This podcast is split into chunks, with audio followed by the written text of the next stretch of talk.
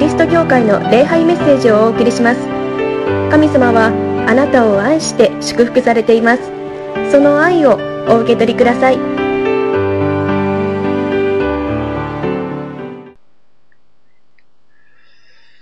また一週間やってまいりました。皆さんとお会いして、このように共に礼拝の時が持てるということを本当に嬉しく思っています。神様は私たちを愛してくださり、皆さんを愛してくださり、豊かな恵みを注いでくださっています。まあ、肉の目ではなくて信仰の目で、その恵みをですね、いつも見ていきたいと思います。いつのことだったのか、誰だったのか、定かは覚えていませんけれども、直接聞いたのか、本で読んだのかもよく覚えていないんですけれども、ある牧師先生がですね、話をされたんです。信徒で礼拝に出席するんだけれども、ちっとも恵まれないという人がいると。で、その先生は、だから、あの、僕は言ってやったんだと言うんですよね。あの、礼拝は恵まれるために来るものではないんだと。神様を礼拝するために、神様を拝むために、神様を賛美するために行くんだから、礼拝に来て恵まれようなんて思うこと自体が間違いだ。とですね、こう、あの、言った。それを聞いて、ああ、なるほどな。まあ、礼拝だからな。それはそうだろうな、と私は、こう、思って聞いていました。まあ、それは一面、こう、正しいことだと思うんですね。けれども、礼拝のすべてはそれじゃないなって今は思っています。礼拝は神様が私たちを招いていてくださり、呼んでくださり、私はすごいんだぞ。みんな私を褒めたたえろと、私は偉大なんだぞとか、いう神様だったらなんかちょっと違うなという感じ皆さんしませんか？ね。あのー、そういうのでも、まあ、おかしくはないかもしれませんけれど、何かちょっと違和感を感じる。じゃなくて、やっぱりですね、礼拝というのは神様がこう招いてくださり、神様が愛を語る、福音を語ってくださる場。で、その福音に触れて、満たされて、あ、神様ありがとうございます。って心から喜びですね。賛美を捧げ、もう私の人生あなたのものです。あなたの思うままにしてください。全面的に神様をこう信頼する。そのような時だと思うんですね。ですから、礼拝に来てこう恵まれるというのも一つの礼拝の目的だと思うんです。ね、そして、恵まれて神様に思い切ってこの賛美を下げ、まあ残念ながら大声で歌えないし、大声で話すことができないというのは本当にもどかしさを感じますけれども、でも心の中はこの燃えてですね、感謝に燃えて、喜びに燃えて、まあ口では小さくですね、あの賛美をしたいなと、あの、思います。説教の間、あの、マスク外されてもいいですね。楽にしてくださいね。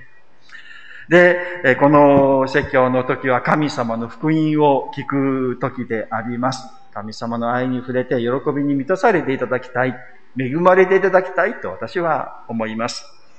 今この旧約聖書の話の、まあ、聖書人物のあの話ですね。ヨセフの第2回目です。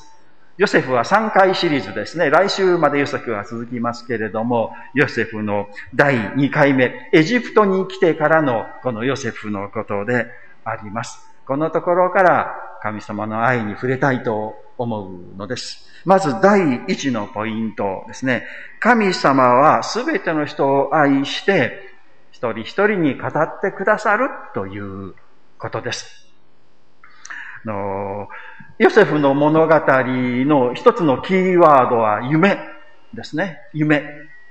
皆さん、夢を見られてますか？の寝て、寝ながら見るものですね、夢。寝ているときに。人によっては、私は夢見ませんとですね、いう方もありますけれども、夢は、あの、誰でもみんな見ているようです。で、見ないという人はね、ただ忘れているだけ ですね。なんか見たんだけれども、起きた瞬間、すると全部忘れてしまうということありますね。まあ、覚えている場合もありますけれども、みんな夢を見る。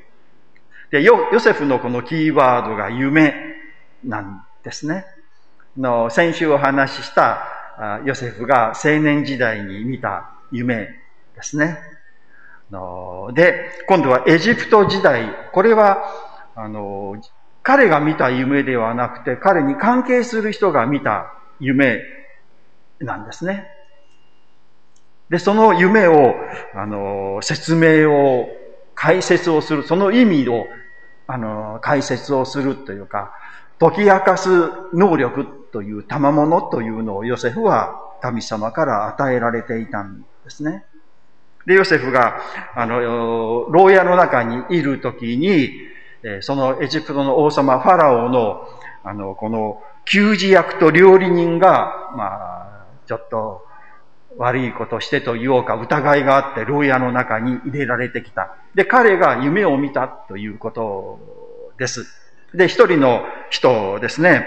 あの、この、求人人という人は、一本のブドウの木があって、三本のこの鶴があって、それにブドウの実がなって、で、自分はそれを取って、そして、この、あの、まあ、ジュースにして、で、王様ファラオに持って行きましたよという夢を見たですね。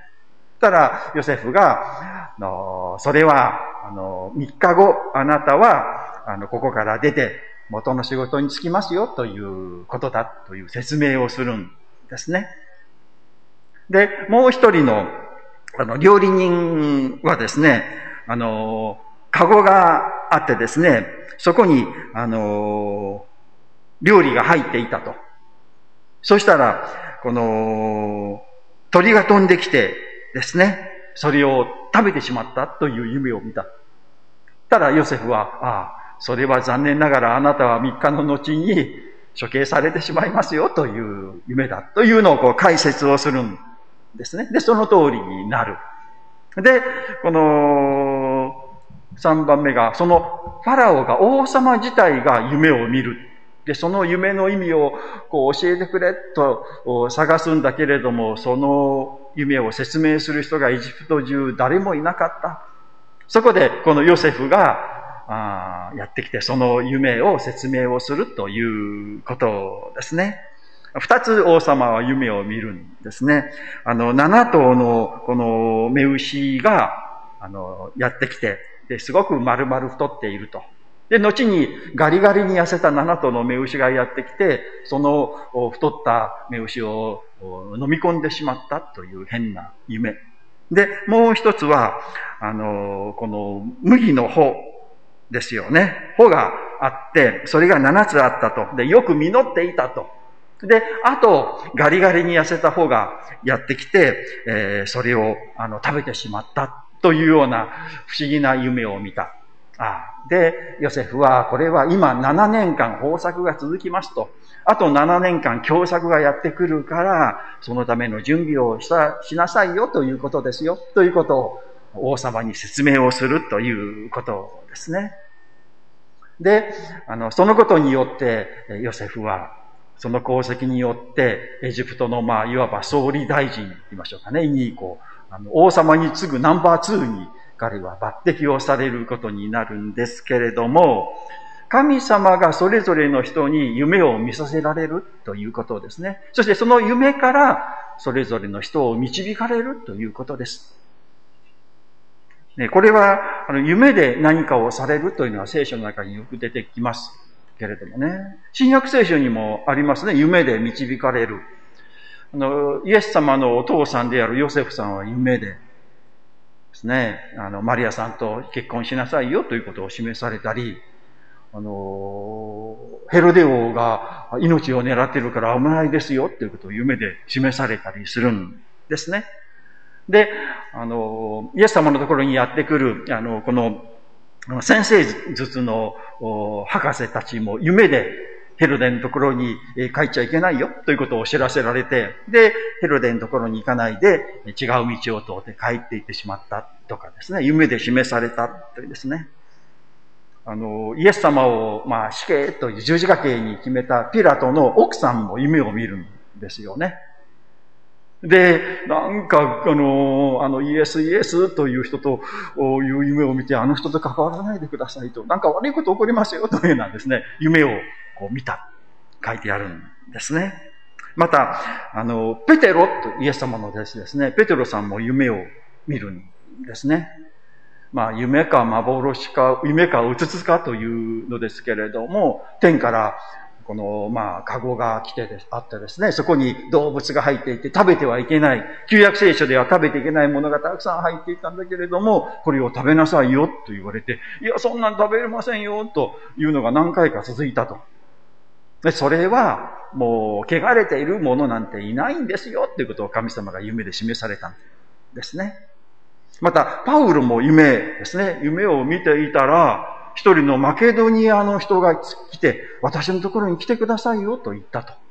あ、これは神様が、あの、マケドニアのあの海を渡って向こうの方に、ヨーロッパの方に行きなさいよということだろうというので彼は行って、そこから世界宣教が広がっていった。ね、夢で、あの、示されるという不思議なことを神様がされるということですね。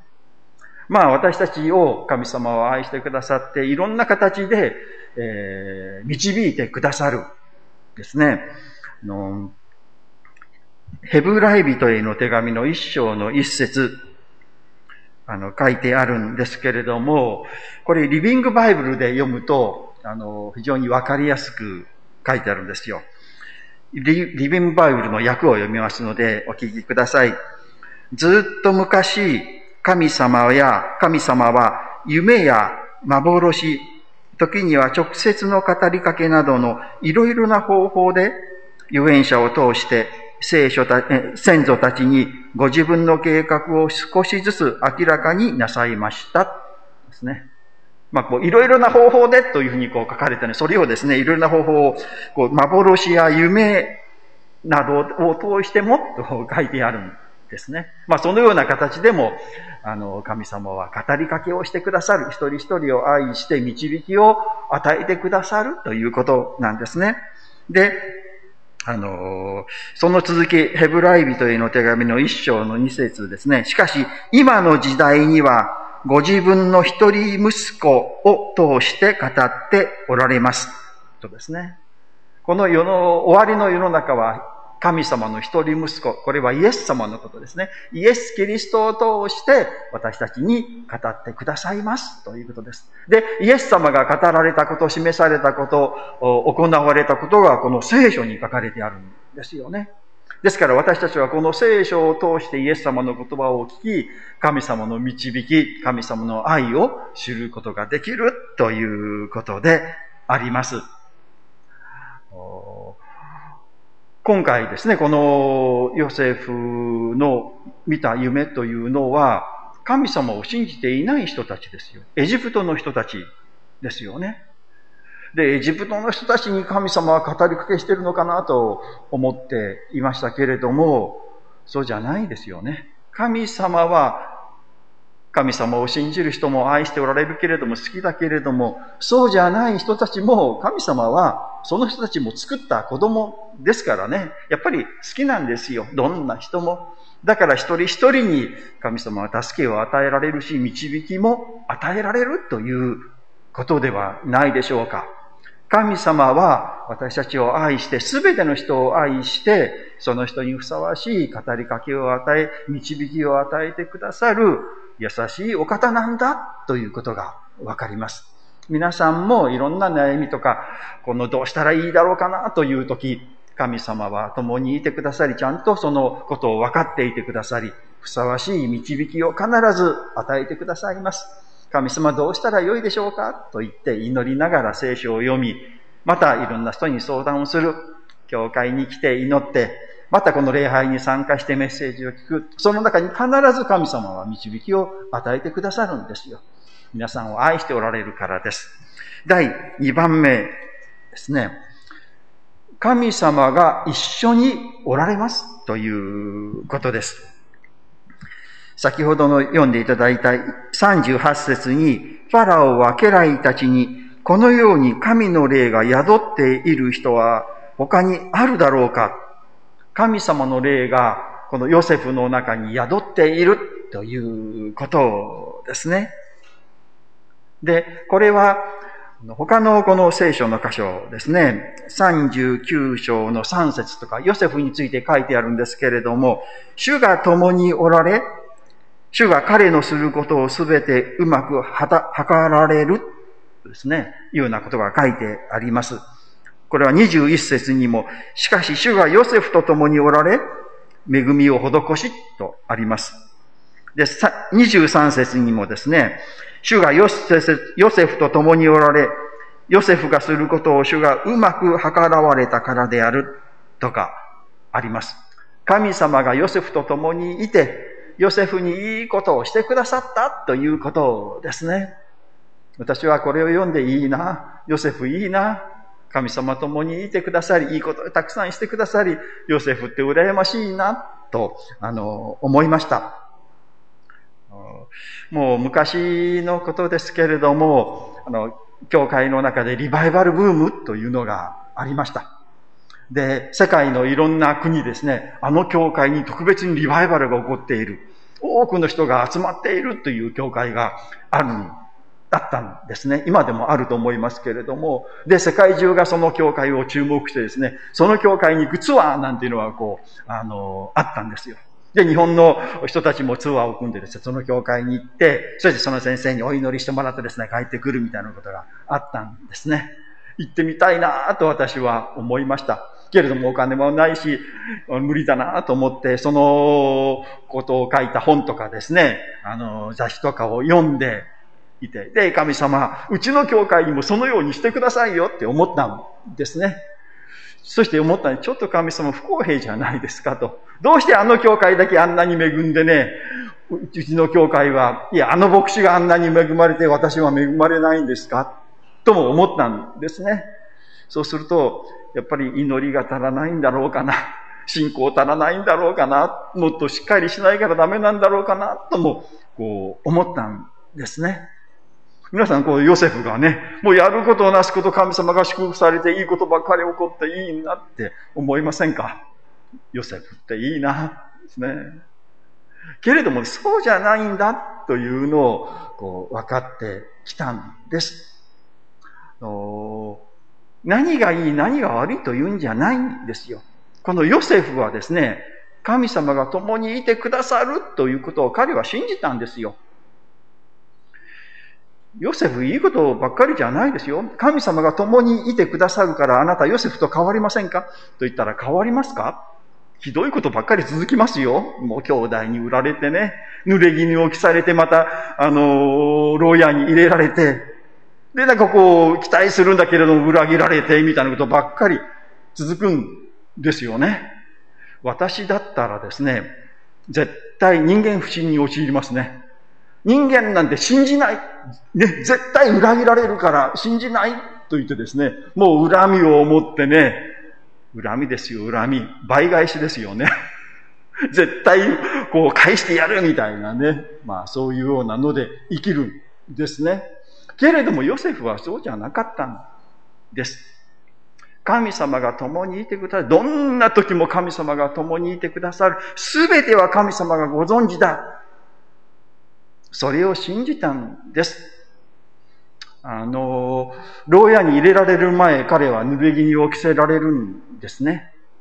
この仕えていた、あの、ポテパロという人のうちの奥さんがですね、彼を誘惑したんですよ。で、彼は断固としてそれを断ったんですね。そうしたら、あの、この男がね、この奴隷が私に乱暴しようとしたんだと奥さんが嘘をついた。で、ご主人はそれを信じて彼を牢屋の中に入れてしまうんですよね。正しいことをしたのに、またを聞いてもらえなくて、ひどい目に遭うという状況になったんですね。でも、牢屋の中でも神様は共にいてくださるというのは、牢屋の中でも彼はですね、神様を信じた。いや、神様は全て知っておられる。私が悪いことしてないことを知っておられる。神様は必ず良いことをしてくださる。まあ、エジプトに売られてきた時も兄弟、兄弟を彼は恨まなかった。許したんですよね。いや、それでも神様は私と一緒にいてくださる。あの兄弟を恨んでですね、憎んでいつか仕返ししてやろうみたいなことを生きる生き方もできたと思いますけれども、そういう生き方は神様が共にいた、共にいてくださるという生き方ではないですね。彼はそのことを忘れたんですよ。いや、そのことを恨んで生きるよりも、今、この場所で前向きに積極的に生きようとしたんですよね。その生き方が、主が共にいてくださるという生き方。恨みながらですね、憎みながら、こう、考えながらいていいことが起こると思いますか？思いませんよね。もうそういうのは許して忘れて、今与えられているこの仕事を一生懸命しよう。神様が見ていてくださる。信じることですね。私たちが何が不幸かと言ったら、やはりやっぱり許さないことですよ。自分がしたひどいこと、されたひどいことをずっと思い出すということが私たちを不幸にしているんですよ。なんかちょっと気になると昔のそのことがパッと思い浮かんできませんか？皆さん。で、その時の状況はブワーッと広がって、ああ、あの時にあの人はこう言った、私がこう言った。そして、そうしたらこんなことをされた。あの時こんな風に言えばよかったな、とかですね、いうようなことをずっと詳細に再生をして、で、憎しみがぐっと増すんですよ。で、しばらくするとまたそのシーンがやってきて、また詳しく再生をしてての再生を何回も何回も何回も何回もやって、もう、心の中にしっかりその状況がこう染みつぐというような生き方をしていて幸せだと思いますか？幸せじゃないし、それは神様が共に生きている、生きているという、共におられるという生き方ではないですよね。だからまずはですね、皆さん、お勧めしますよ。幸せになるためには、思い出しそうになったらですね、あの、停止ボタンを押すことですよ。再生ボタンをポンと押して、再生する。停止ボタンをポンと押してですね、もう思い出さないと。もっと楽しいこと、嬉しいこと、ワクワクすることあるじゃないですか。それを思ってですね、こう楽しいことを思ったらいいですよ。でもね、またパッと再生してくるんですよ。そしたらすぐに停止ボタンを押すんですよ。そしてもっと楽しいこと。それをね、ずっとやっていくと、いつかもう再生ボタンがなくなります。で、なんか詳細もよくわからなくなってくるんですよ。神様が共にいてくださるということはそうです。ね、ヨセフはもう、こう許し、忘れたんですよ。皆さん考えてみてください。あの、ポテパルの奥さんね、ヨセフが、まあ、総理大臣になった後、どう思ったと思いますか？ドキドキじゃないですか。私、私ひどいことしたのにって、いつ何かね、こうやってくるか、仕返しをされるかと思って、あの、恐ろしかったと思いますけれどもね。でも仕返したなんて全然書いてないですよね。もう忘れちゃっているし、許しているし、ですよね。それが神様と共に生きる生き方で、その生き方を神様は祝福してくださるし、その生き方へと私たちに招いていてくださいます。皆さん、再生スイッチはストップですね。どんな嫌なことがあっても再生しない、考えない。もう忘れましょう、許しましょう。神様が共にいてくださり、みんな知っていてくださいますよ。そして、そうだよ、あなたが悪くないことは私が知ってる。神様が保証してくださる。それがあれば十分ではないですか。はい。第3番目ですね。必ず報われます。ということです。嬉しいことではないですか。40節にですね、お前を我が宮廷の責任者とすると、これはファラオがこのヨセフに言った言葉ですね。我が国民は皆お前のこの命に従うであろう。ただ大いにあるというだけ私はお前の上に立つとですね。もう自分は何もしないと。ただ名前だけ王様だというのでいると。実質的にはお前がこの国のトップだよと、ここで言っているんですね。あの、奴隷であって、で、牢屋の中に入れられても、ゲのゲのゲのゲだったヨセフが、もうその国のエジプトの一番上に立つというような大逆転が起こったということですね。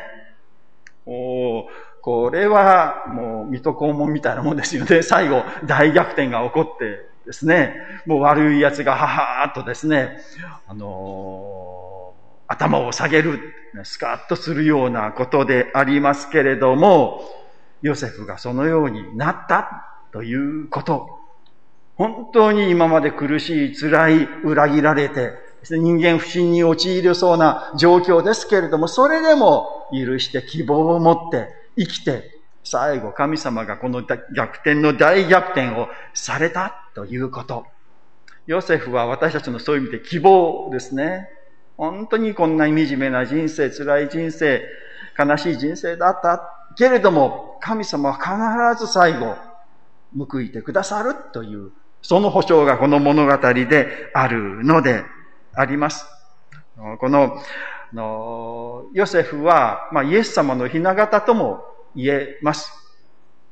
イエス様も、この地にやって来られて、神様であるのに人間としてやって来られ、けれども人から憎まれて、捨てられて、で、最後十字架にかかって死なれた。もう神様からも見捨てられたように思うような惨めな最後だった。けれども、神様は見捨てられなかった。復活という素晴らしい大、大奇跡、ね、大逆転を起こしてくださり、栄光を表してくださったということですね。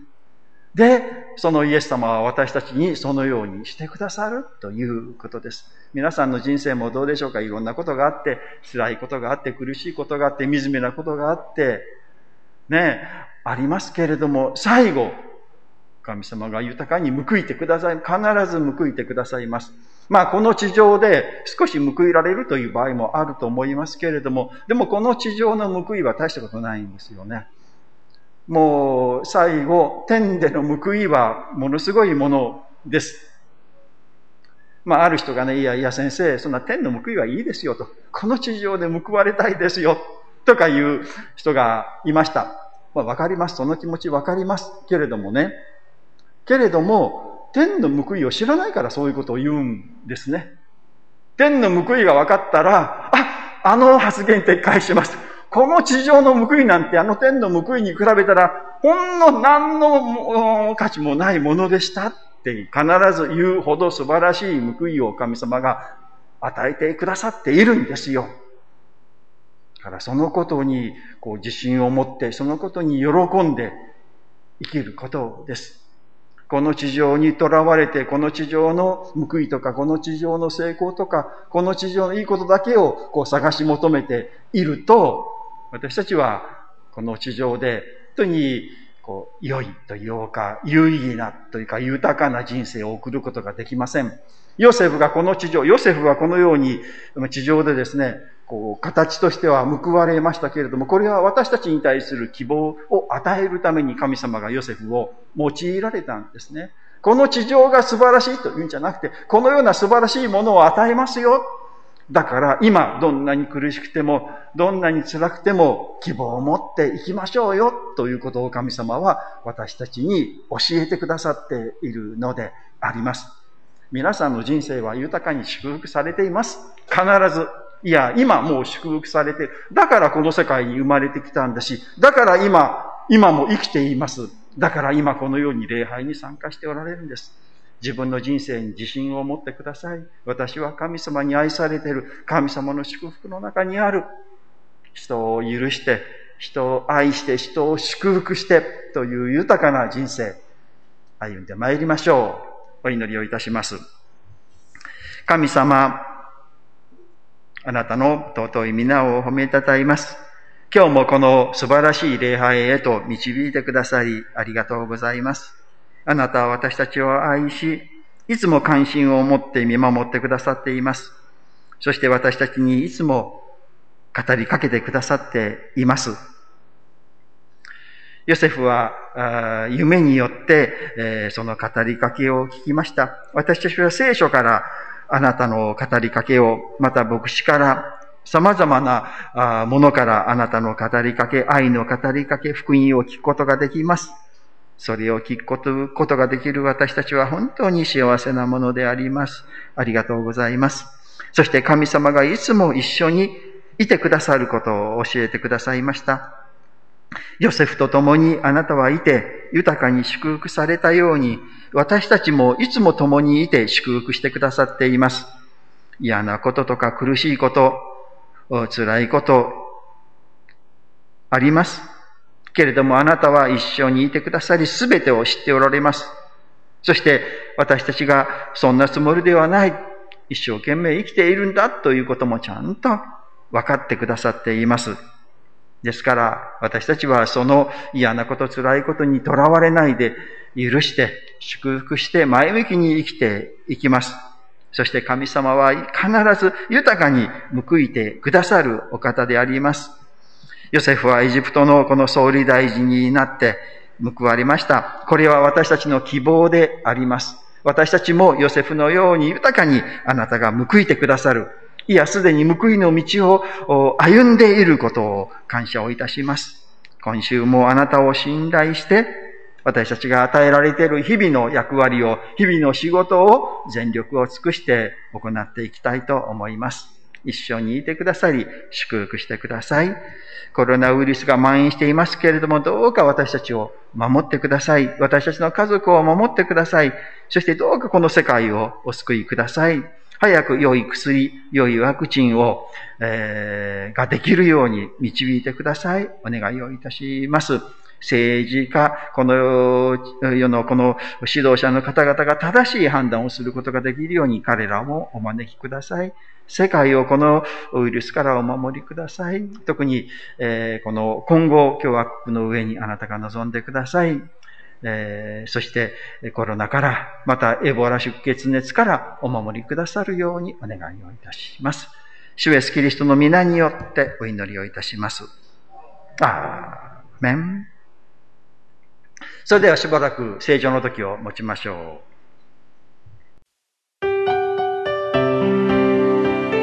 桃谷キリスト教会の礼拝メッセージを聞いてくださりありがとうございました。ご意見、ご感想などを聞かせていただけると幸いです。神様はあなたが大好きで救ってくださいました。安心してお過ごしください。